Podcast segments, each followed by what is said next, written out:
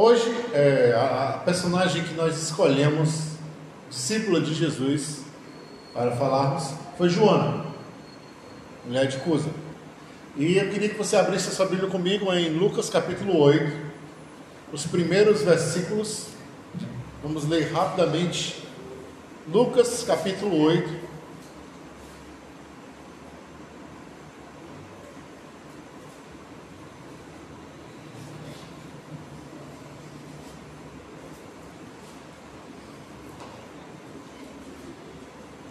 Partir do versículo 1.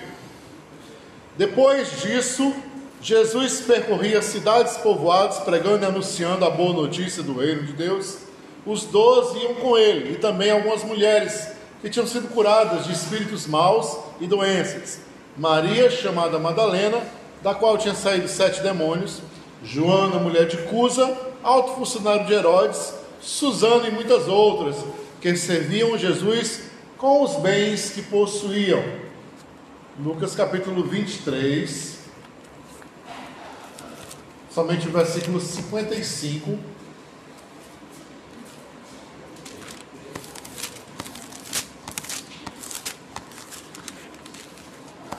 Não ia ler, mas vou fazer a leitura desses textos também.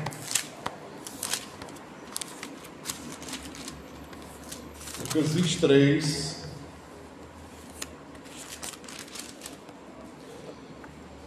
Versículo 55.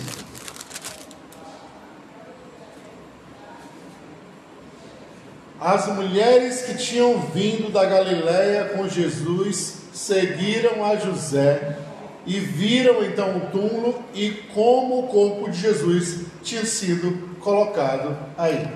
Lucas 24, versículo 10.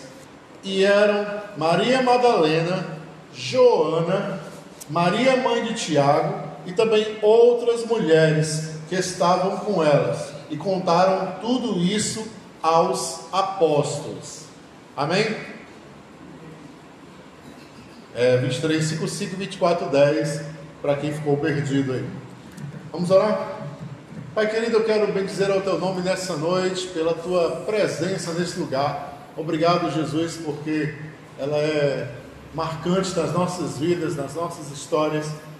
E nós queremos te pedir a iluminação do teu Espírito através da tua Escritura de maneira maravilhosa, de maneira alegre, de maneira livre, no nome e no amor de Jesus.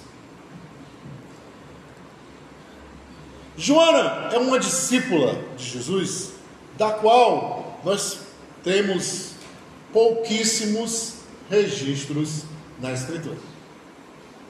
Isso, já de antemão, deve chamar as nossas atenções para essa personagem. Ora, por quê?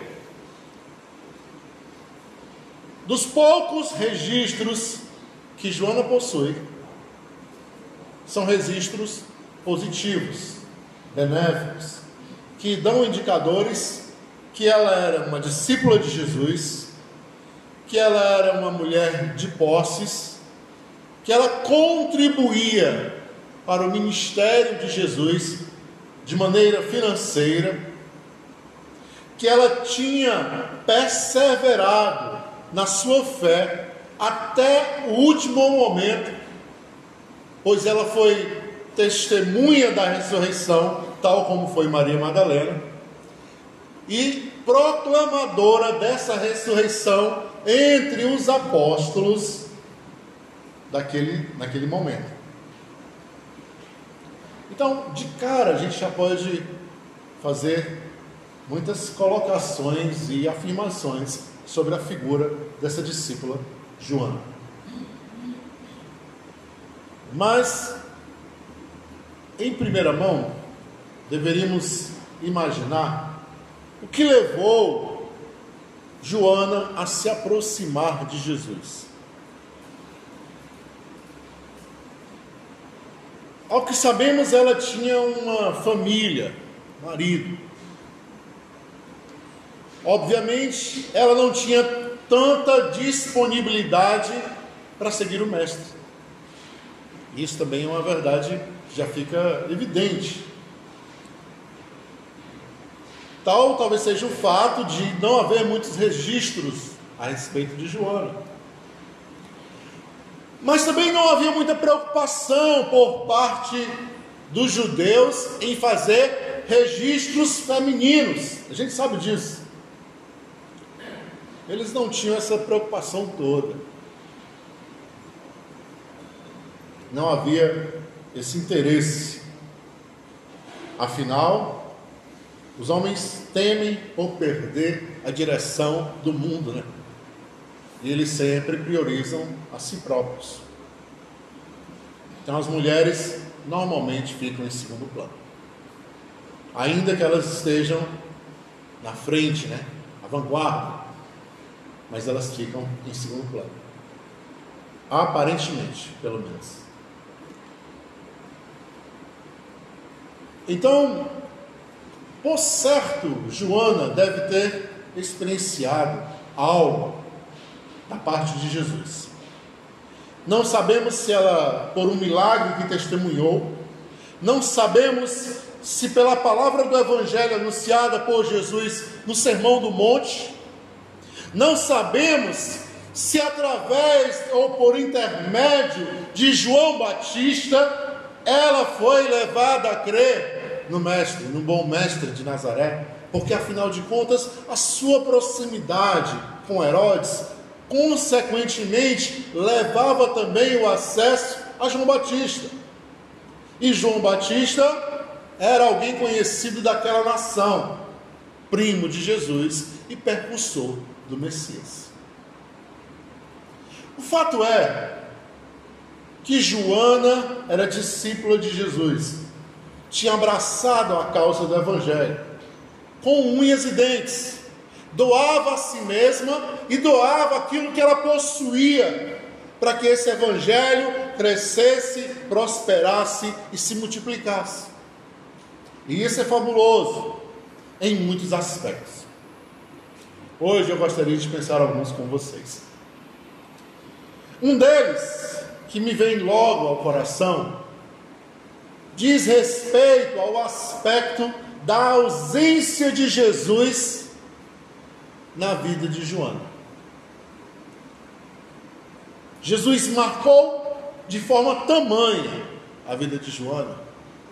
Jesus foi tão contundente no coração daquela mulher, e eu, diga-se passagem, ainda não sei dizer porquê, e nós só podemos especular, Certamente ela não tinha nenhuma doença, senão estaria bem claro ali. Não se sabe se era alguém que ela conhecia que tinha sido curado também.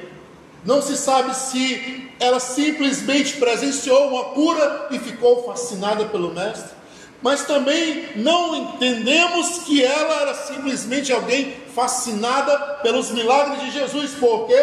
Porque a ausência de Jesus na vida de Joana é fato claro, pela pequena quantidade de citações, pelo fato dela ser uma mulher casada e de posses. Então haviam muitas complicações para Joana simplesmente mandar a Cusa ficar na sua casa sozinha e ir atrás de Jesus na rua. Isso não funcionava, gente. A gente sabe disso. Se não funciona nos tempos de hoje, quantos maridos muitas vezes querem impedir a mulher de à igreja? A gente sabe disso, é uma realidade.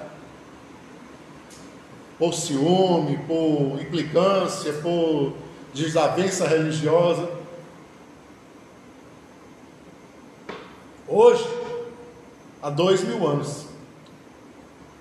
Agora, imaginem naquela época. Então, certamente, Joana teve poucas e contadas oportunidades de ver Jesus. Ela deve ter aproveitado, sim, certamente. Mas não foram muitas. Então a primeira coisa que me vem ao coração é que Joana lidava continuamente com a ausência do mestre. Gente, lidar com a ausência do mestre Não é algo fácil, diga-se de passagem. Por quê?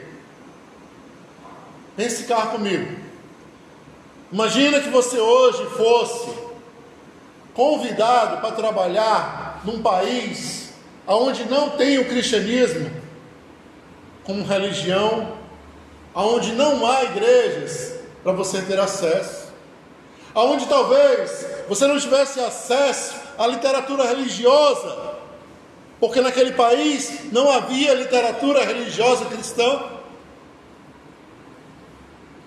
E você tivesse uma experiência hoje aqui com Deus e simplesmente tivesse que pegar o avião amanhã para passar uns longos seis meses ou um ano longe de tudo e de todos. Eu pergunto a você: como seria lidar com a ausência? Como seria? Como a nossa fé sobreviveria na ausência de Jesus? Como a nossa fé floresceria quando não há mais ninguém? Quando o Mestre já está longe?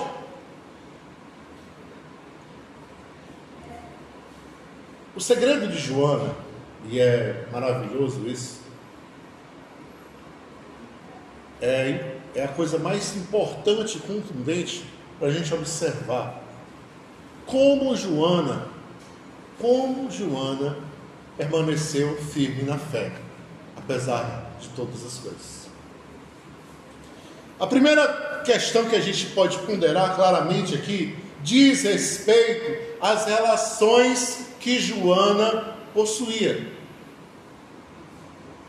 As relações que Joana possuía faziam com que a sua fé permanecesse acesa, firme viva. E ela continuasse conectada à videira. Segundo, para que Joana pudesse ter um olhar atento ao detalhe das relações, foi necessário ela interpretar a pessoa de Jesus para a sua vida não simplesmente como um Deus que chega e faz maravilhas, mas muito mais do que isso. Perceba que para Joana, Jesus, o homem Jesus, o carpinteiro Jesus, o nazareno Jesus, o filho de Maria e José Jesus, o contador de parábolas Jesus, o homem do sermão do monte Jesus, o rabino de Nazaré, chamado Jesus, chamava a atenção de Joana. E é isso, e é nessa atmosfera, e é nessa perspectiva que eu quero chamar a atenção de vocês. Por quê? Porque nos dias atuais, nós olhamos para o nome Jesus, para a nomenclatura Jesus, para a caricatura Jesus, a gente pensa, ele é Deus maravilhoso sobre todos nós. Só que na época de Joana, não era assim que as coisas eram. Quando Joana olhava para Jesus, ela via um homem íntegro, sábio, amoroso, bondoso, que Deus estava sempre com ele, que ajudava as pessoas, que cuidava delas, que curava os doentes com as suas mãos e as suas orações. Ele não era Deus para Joana. Ele ainda estava em processo de formação, pelo menos na cabeça de Joana, sobre quem ele seria.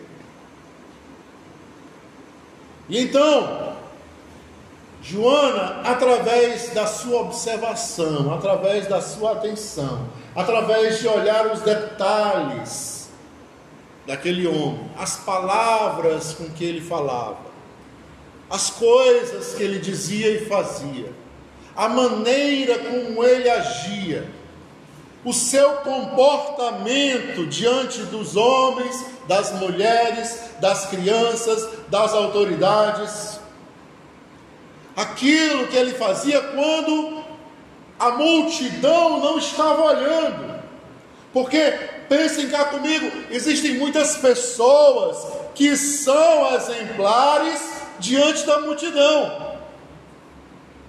Existem muitas pessoas que são perfeitinhas quando todos estão olhando. Mas quando ninguém está olhando, no recôndito da tua casa, quando as portas estão fechadas, quando não há nenhuma cobrança sobre você. Então, Joana olha para o homem Jesus e percebe: neste homem há muito de Deus. Neste homem há muito de Deus.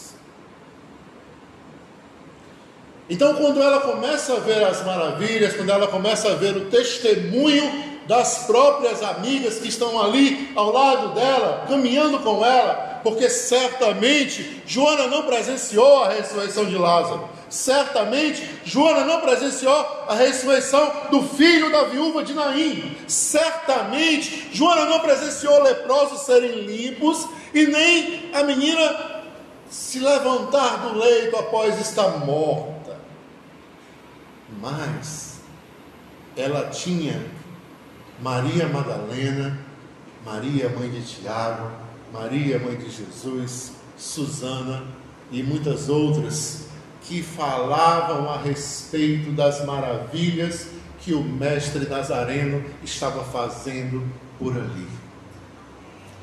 Então, pelo testemunho das outras, ela dizia a si mesma: Este homem é indiscutivelmente o Filho de Deus. E aí vem a questão da ideia: é um homem com traços de Deus ou é Deus com traços de homem? Né? Ela chega a essa seguinte conclusão. E é essa conclusão, e a partir dessa conclusão, é que ela constrói o alicerce da sua fé. Porque percebam comigo, Joana começa a descobrir que no homem há um potencial em realizar as obras do Pai. Porque Jesus o fazia e o convidava-nos a fazê-lo também, assim como nos convida. O Cristo que parte o pão para o pobre, chama-nos a partir o pão também. O Cristo que cuida dos doentes, chama-nos a cuidar dos doentes também. O Cristo que faz maravilhas diz: Eu irei para junto do Pai, e maravilhas maiores que estas vocês farão. Então, Joana começa a perceber que existe uma dimensão sagrada dentro da humanidade dentro da humanidade tem algo de sagrado. Tem esse potencial em fazer o sagrado, em realizar a obra de Deus. E ela começa a fazer isso. É nesse momento que Joana descobre o quê? Que entre coisas e pessoas, pessoas sempre têm que vir em primeiro. Ela era uma mulher de posses. Então o que ela faz? Eu vou servir a Deus com o que eu tenho. Eu vou ajudar a Jesus em seu ministério. Por quê? Porque é mais importante as pessoas do que as minhas coisas. Entre coisas e pessoas que prevaleçam as pessoas. E aí ela doa-se financeiramente para o ministério de Jesus, ajuda compra, tira do que ela tem, para que aquilo continue, para que aquilo tenha, tenha pompa, para que aquilo tenha auxílio, assistência, porque ela prioriza o resultado de tudo aquilo que são pessoas. Porque ela entendeu que ela tem esse potencial, que as coisas simplesmente passam. Ela naturalmente se desapega e começa a investir em pessoas. Joana também descobre que ela não conseguiria acompanhar Jesus em toda a sua carreira, mas ela sabe que é possível falar a respeito de Jesus em toda oportunidade que ela tivesse. E é isso que ela faz. Perceba que Joana torna as suas relações verdadeiras relações de fé.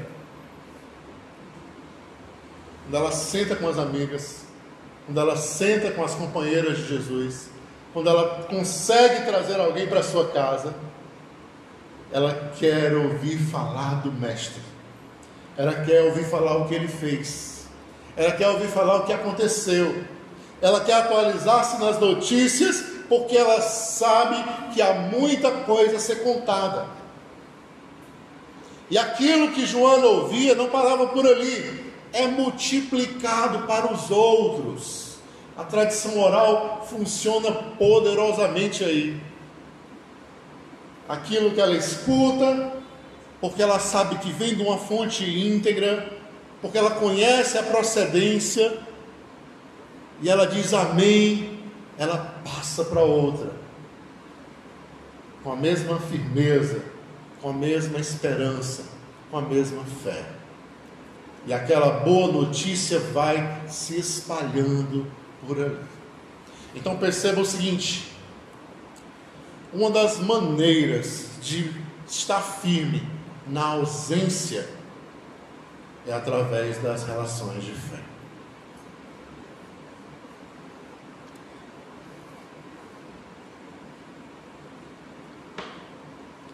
Quando uma pessoa se ausenta daqui, eu me preocupo. Por quê? Porque quando não estamos vivendo relações de fé, estamos vivendo outros, outras relações. E diga-se de passagem, quando eu falo relações de fé, eu não estou dizendo relações de igreja. Não me confundam. Não me entendam mal. Não confundam o que eu estou dizendo. Qual a diferença de relações de fé para relações de igreja, pastor? As relações de igreja tem de tudo. Tudo, gente. Menos fé. Algumas, lá em alguma coisa, trazem fé. Mas as relações de fé têm fé no seu linguajar. Multiplicam a fé na sua fala. Falam a respeito das coisas do reino. Então você está inserido nesse contexto, você entra em choque de ambas as faces. Vai chegar um momento que você vai ouvir uma coisa que você não gostou, que você viu que não é de Deus, que você viu que não veio de Deus, e ali é uma relação comum, uma relação de encontro e desencontro dentro do espaço religioso, uma relação de igreja. Mas tem momentos que você ou escuta uma, uma palavra de alguém que você não imaginava, e aquela palavra toca no fundo da tua alma e você diz: Rapaz, se não foi Deus que falou pela boca daquela abençoada, eu não sei quem foi, não, viu? Mas foi mesmo na minha ferida. E aí você começa a experimentar as relações de fé. A grande maioria das relações que vivemos nos dias atuais são bem simuladas, gente. São relações que nós representamos o papel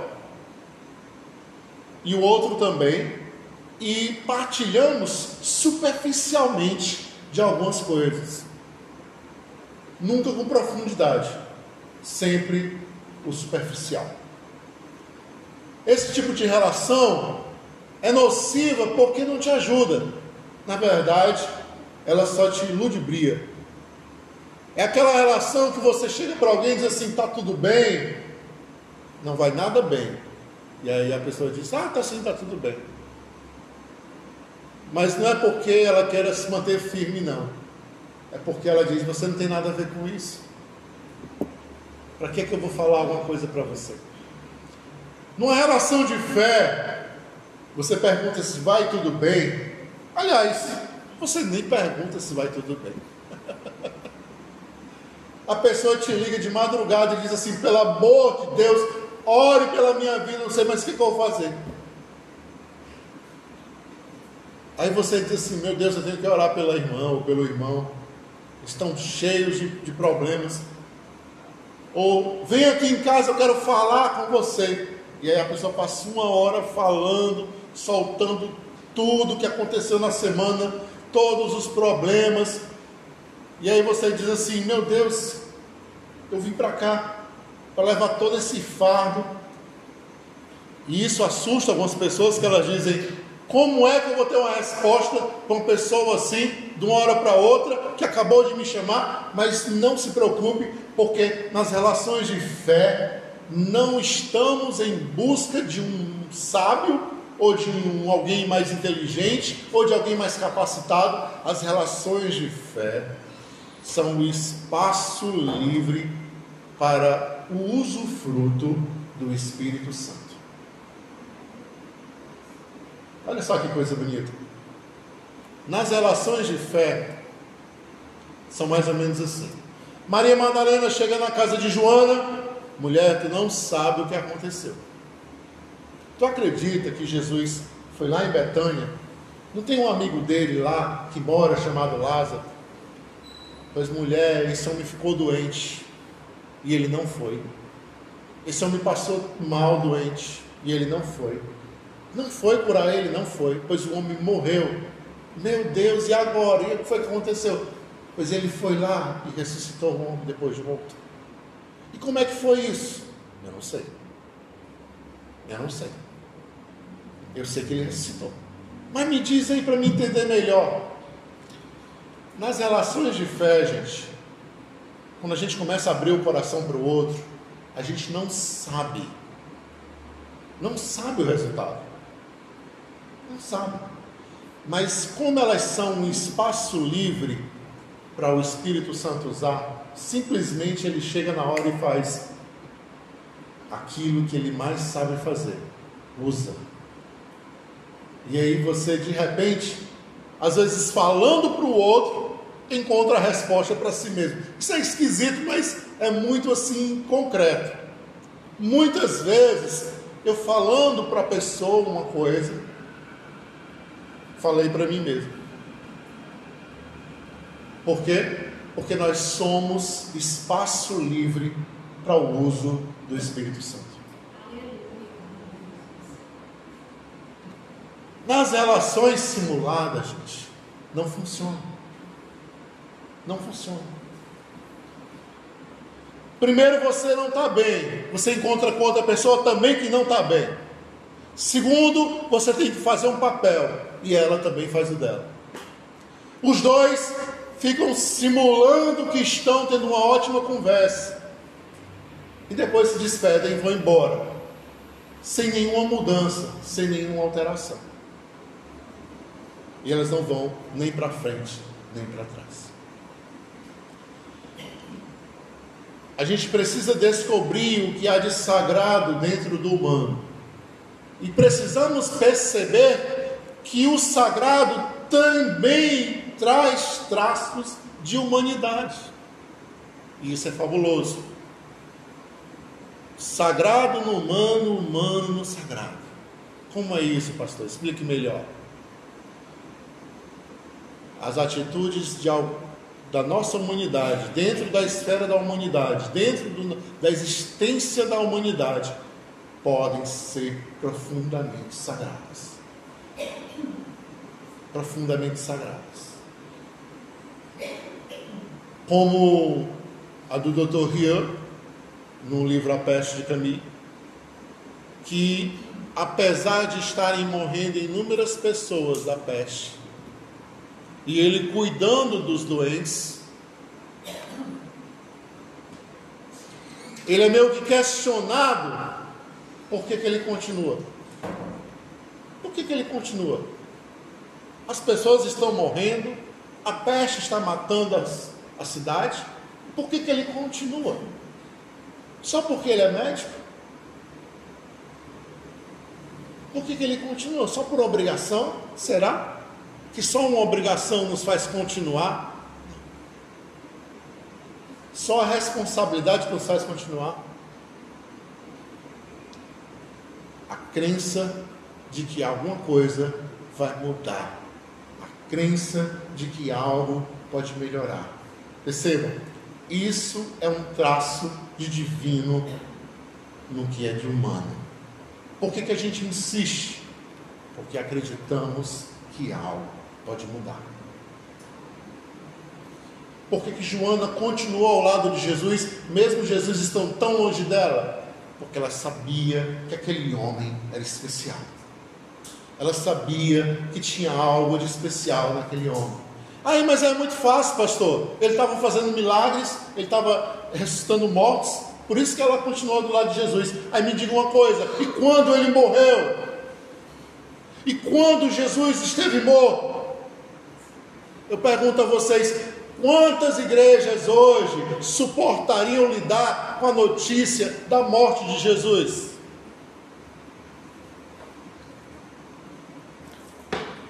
Quantos cristãos hoje suportariam lidar com a notícia da morte de Jesus? Imagina, Jesus morreu, foi crucificado e morreu. Quantos cristãos, quantos irmãos e irmãs, quantos, quantos membros não simplesmente dizer, ah, então vou embora. O que eu estou fazendo aqui? O homem morreu, não tem mais nada. Vou embora. Quantos de nós temos uma crença balizada em brilho, em grito, em maravilha, em promessas de prosperidade? Quantos de nós? Joana não. Quando ele morre, ela vai fazer o que ela nunca fez, como mulher de posses, cuidar de um corpo de um morto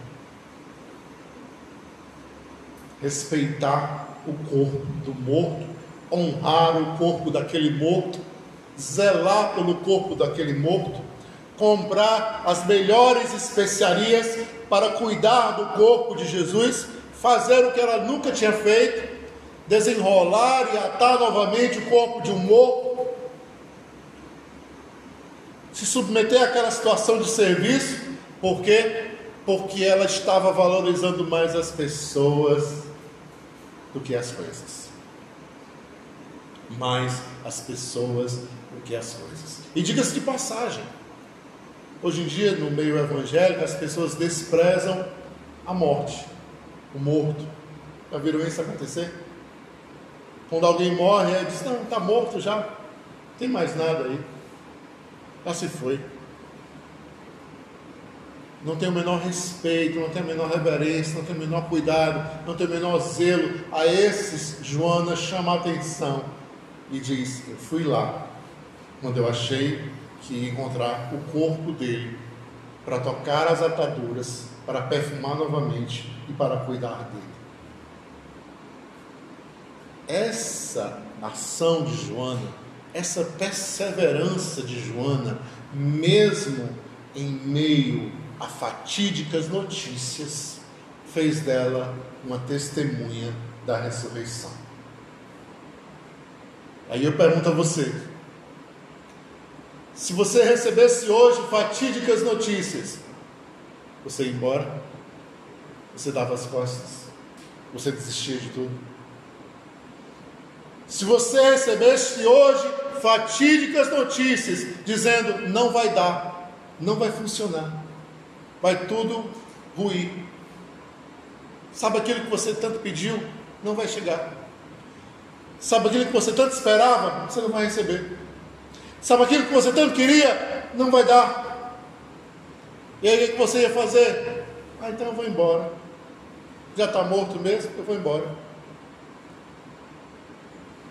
Essa é a hora de provarmos se realmente temos fé. quando a sombra vem sobre nós, quando a luz se apaga, quando a boca cala, quando a lágrima escorre, quando a dor aperta, quando a falta de tudo, quando ninguém te apoia, essa é hora de mostrar a força da tua fé. E você dizer: Eu cuido daquele corpo porque eu respeito aquele homem. Então, ela percebe que ele é mais do que um homem, que ele é Deus. Ele não é um homem, ele é Deus. E aí ela descobre uma coisa curiosa, que muitas vezes nós não atentamos.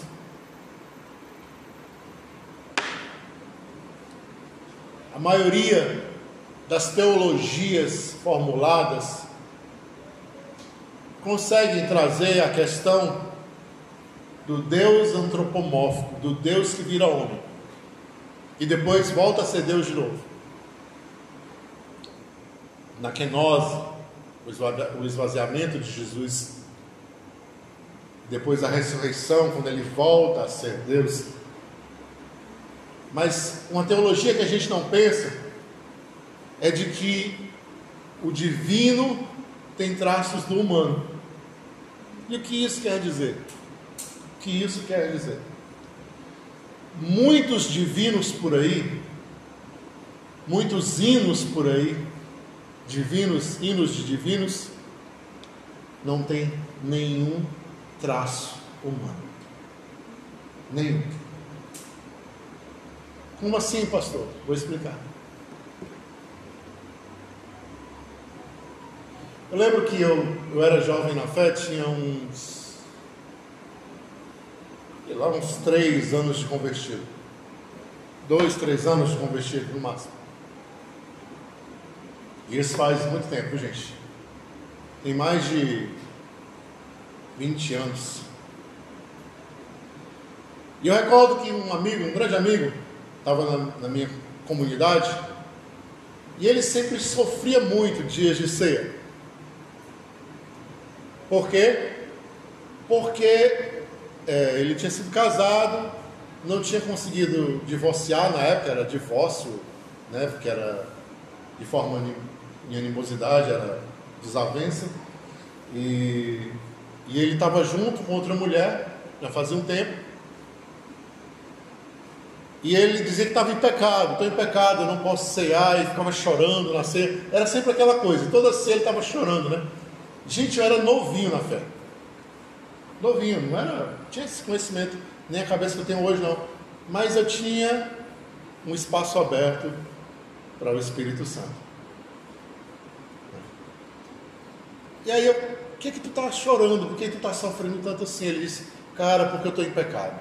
Eu estou em pecado e eu não posso cear, e eu estou junto com, a, com essa mulher que eu estou.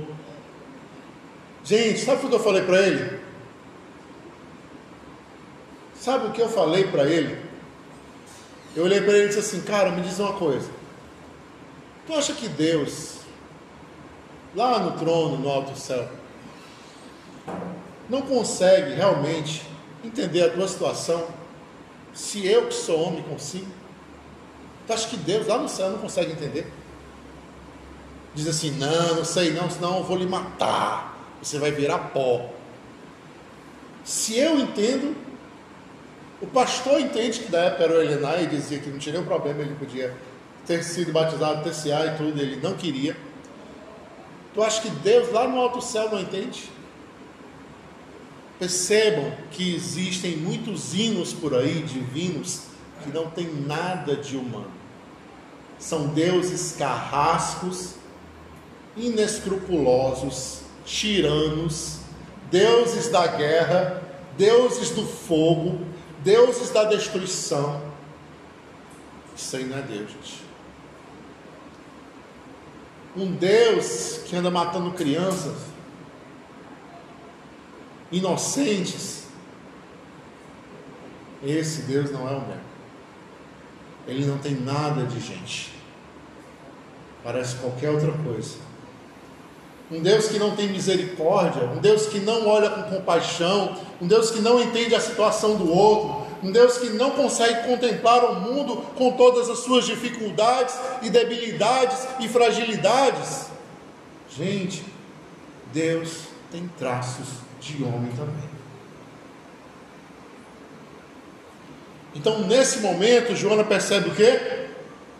Que ela não só pode escutar a respeito de Jesus, que ela não só pode perceber que existem traços divinos dentro da humanidade, dentro da perspectiva do homem, como ela pode replicar essas ações, ela pode agir sendo Deus na vida de outras pessoas, ela pode agir sendo Jesus na vida de outras pessoas. Assim como Jesus repartia, ela repartia. Assim como Jesus abençoava, ela abençoava.